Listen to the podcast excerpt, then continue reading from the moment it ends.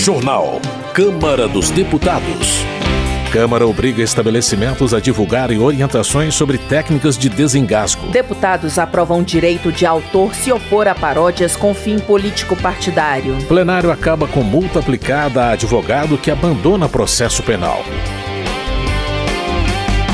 Boa noite. Os deputados aprovaram o projeto de lei que extingue multa cobrada de advogados que abandonam o processo penal. Como foi alterada na Câmara, a proposta volta para análise do Senado. Saiba mais sobre o assunto na reportagem de Marcelo Larcher.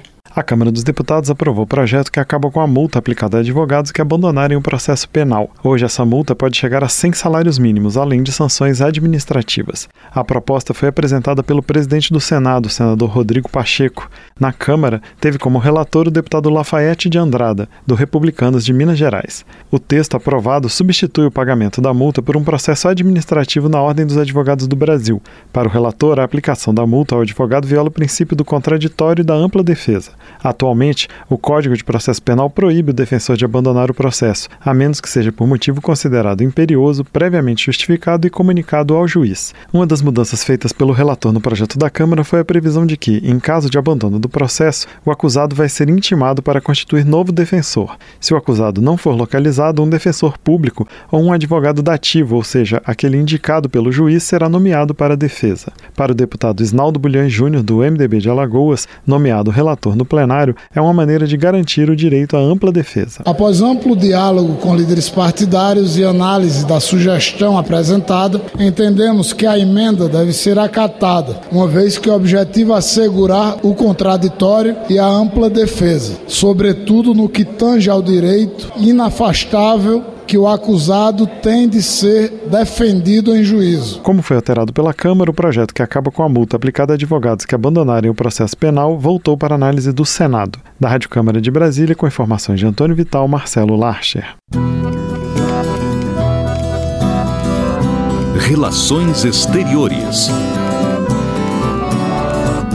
Luiz Couto, do PT da Paraíba, destaca o esforço da diplomacia brasileira para negociar a paz no Oriente Médio, mas cobra uma intervenção da Corte Interamericana de Direitos Humanos contra o que chama de genocídio na faixa de Gaza.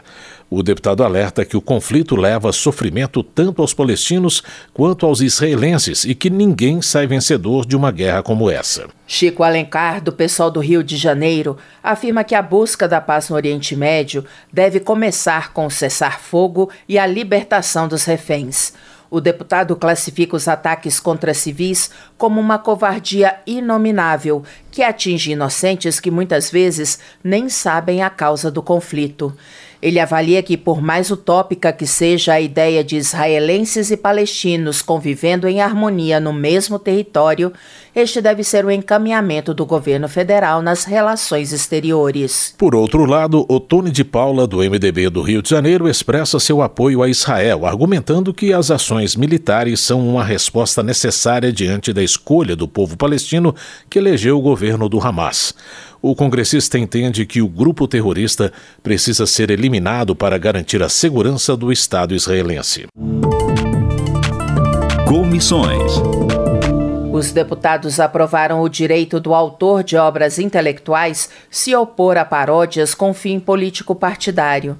O projeto pode seguir direto para o Senado, como informa a repórter Paula Moraes. Uma proposta aprovada pela Comissão de Constituição e Justiça da Câmara confere ao autor de obras intelectuais o direito de se opor a paródias elaboradas com fim político partidário.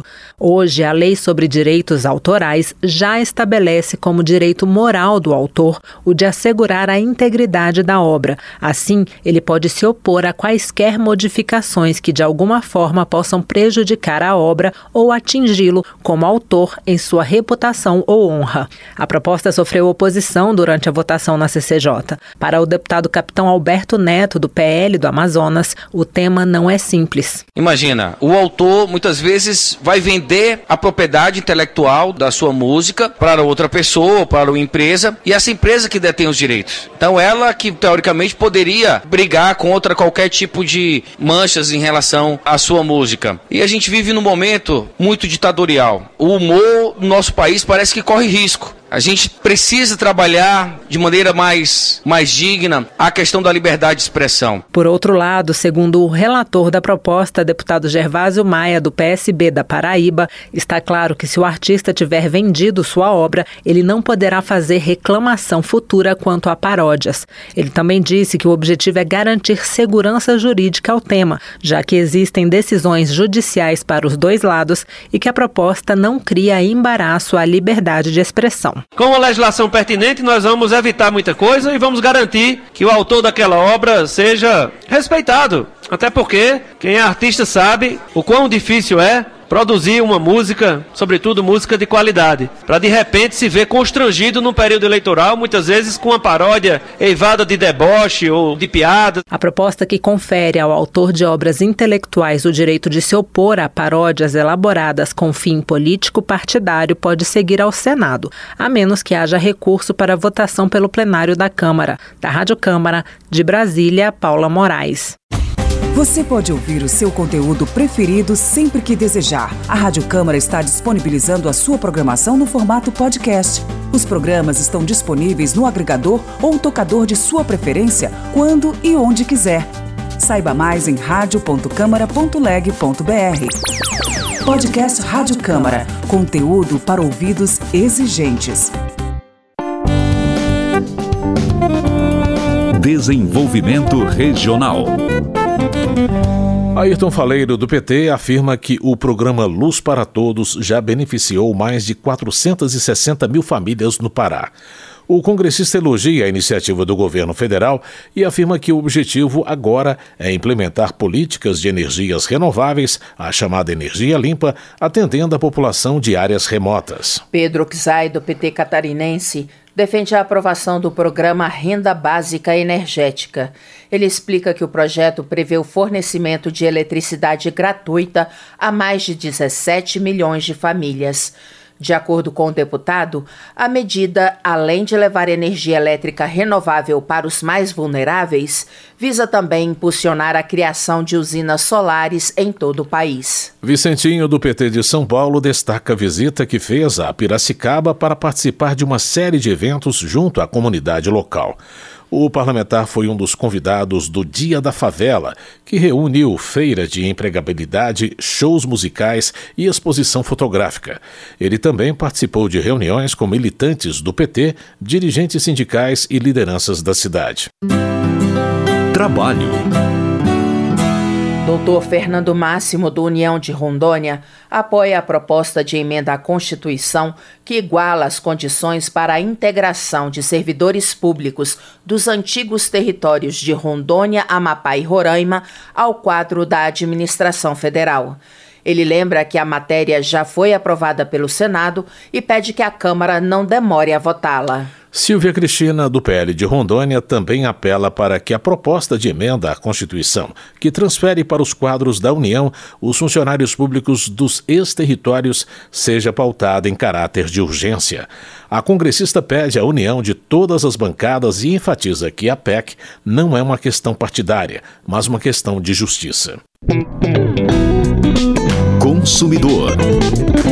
Ivan Valente, do PSOL, informa que a Comissão de Defesa do Consumidor vai convocar o presidente da Enel do Brasil, Nicola Cotunho, para explicar a falta de energia que deixou milhões de pessoas sem luz na cidade de São Paulo. Ivan Valente questiona a versão dada pela empresa de que o apagão teria sido causado por fortes ventanias.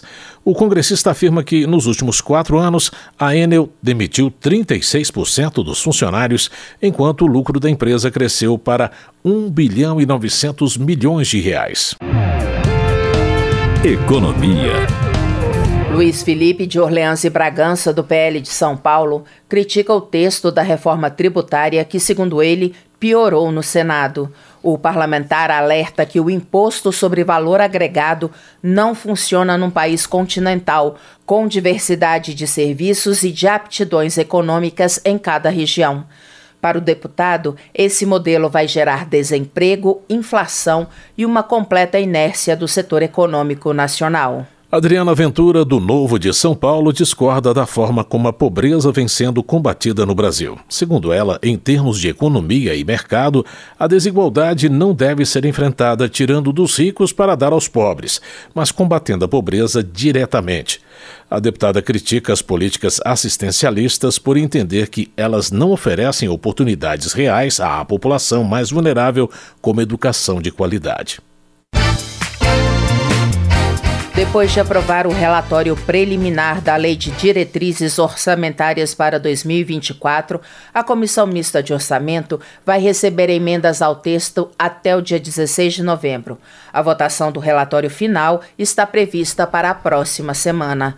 A reportagem é de Silvia Munhato. A Comissão Mista de Orçamento do Congresso Nacional aprovou o relatório preliminar do projeto da Lei de Diretrizes Orçamentárias de 2024. O relator, deputado Danilo Forte, do União do Ceará, defendeu a criação de emendas de bancada partidária ao orçamento anual, para substituir as antigas emendas de relator. A LDO oferece as diretrizes para a elaboração do orçamento anual, mas o relatório preliminar, votado agora, apenas especifica as regras para a apresentação de emendas ao projeto, ou seja, a criação das emendas de bancada partidária, que o deputado chamou de RP5, poderia vir no relatório final da LDO. Nós não estamos criando novas RP9 essas emendas partidárias de bancada, elas vão ter origem, destino e acompanhamento. Então não vai ser nada que vai ser camuflado do ponto de vista dos seus encaminhamentos. Nós vamos criar a RP5, que é uma rubrica clara com relação a essa questão, e vai ter toda a tramitação com os parâmetros que um orçamento público exige. Danilo Forte diz que os recursos para essas emendas deverão ser proporcionais ao tamanho das bancadas no Senado e na Câmara. Em 2022, o Supremo Tribunal Federal declarou inconstitucionais as emendas de relator negociadas com as bancadas partidárias,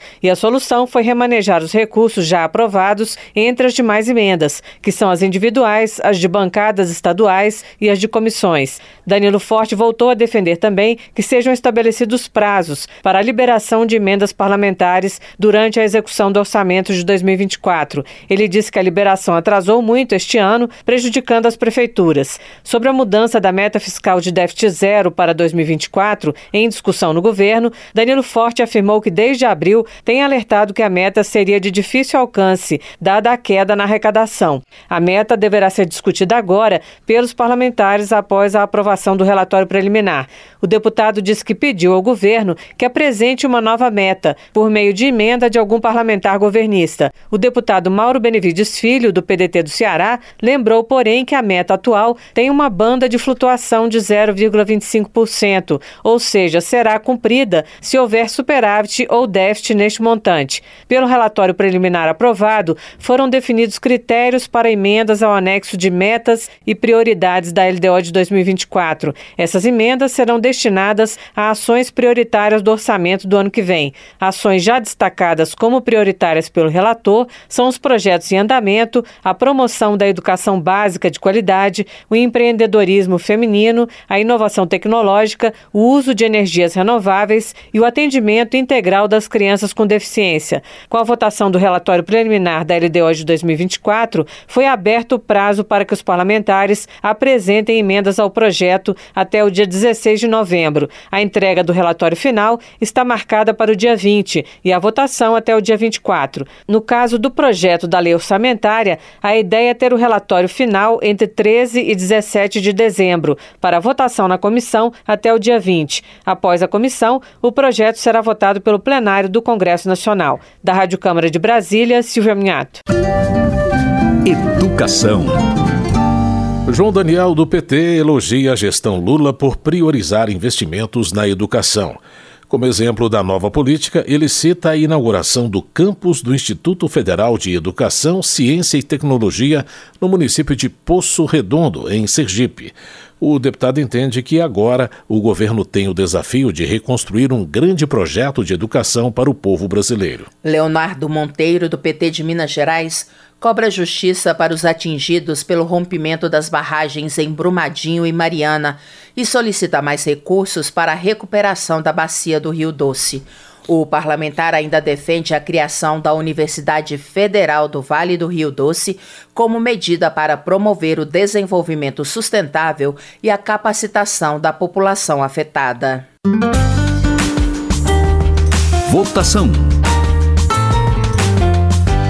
Plenário da Câmara aprovou o projeto que obriga a divulgação de informações e treinamento de técnicas para socorrer pessoas engasgadas. Os detalhes com Ana Raquel Macedo. No ano passado, 240 crianças de até 9 anos de idade morreram em função da obstrução das vias respiratórias decorrente da ingestão de alimentos ou outros objetos, ou seja, engasgadas. Os dados são de uma pesquisa da Universidade Veiga de Almeida, a partir de informações do DataSUS, do Ministério da Saúde. Casos como estes, principalmente em crianças, motivaram a aprovação pelo plenário da Câmara dos Deputados de um projeto que obriga estabelecimentos como restaurantes e lanchonetes a exibirem cartazes com informações a respeito de manobras de desengasgo. Isso vai valer para empresas com mais de 10 funcionários. Além dos cartazes, a proposta prevê o treinamentos de profissionais que trabalham nas instituições de ensino, de saúde e de educação física em procedimentos de primeiros socorros destinados a desobstruir as vias respiratórias de quem estiver engasgado. O método mais comum para isso é a chamada manobra de Heimlich. Ela é feita pressionando o diafragma da pessoa engasgada até provocar uma tosse que faz com que o objeto seja expulso das vias aéreas superiores. É uma técnica simples que pode salvar uma vida, como disse a deputada Silvia Wayampi, do PL do Amapá. Ela contou que a neta foi salva por um soldado do Exército graças à manobra. Bob era um soldado do Exército Brasileiro que estava treinado e que sabia fazer a manobra de Rennes. E ele não era da saúde. E ele prontamente socorreu a minha neta, fez a manobra e ela desengasgou. Quando chegou no hospital, disseram que a manobra foi importante para salvar a minha neta Maik há 16 anos atrás. Hoje, ela estuda nos Estados Unidos e foi salva pela manobra. O projeto cria no Sistema Único de Saúde a campanha Recrutando Anjos, com ações como campanhas educativas sobre métodos e técnicas para desobstrução de vias respiratórias.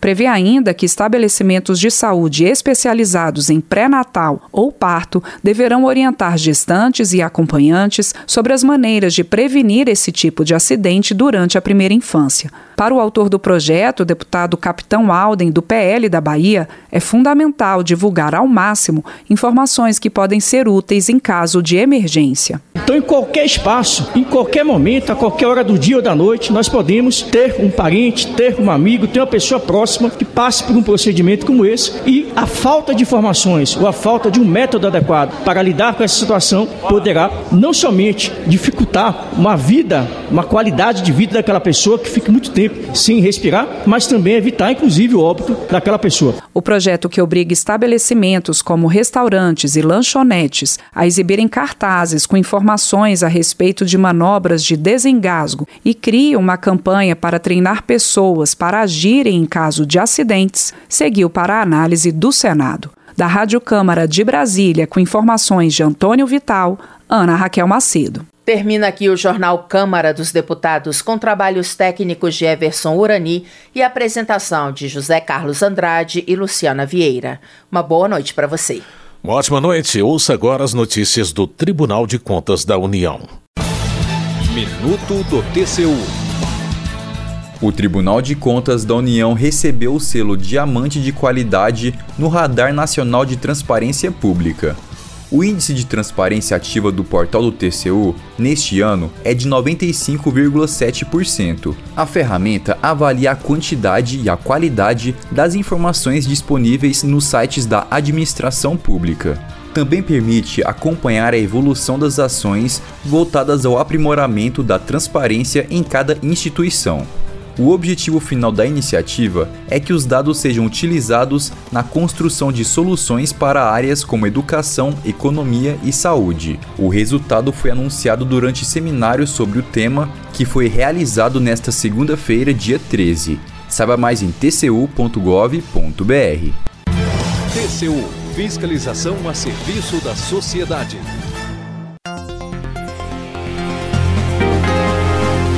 Você ouviu a voz do Brasil. Boa noite.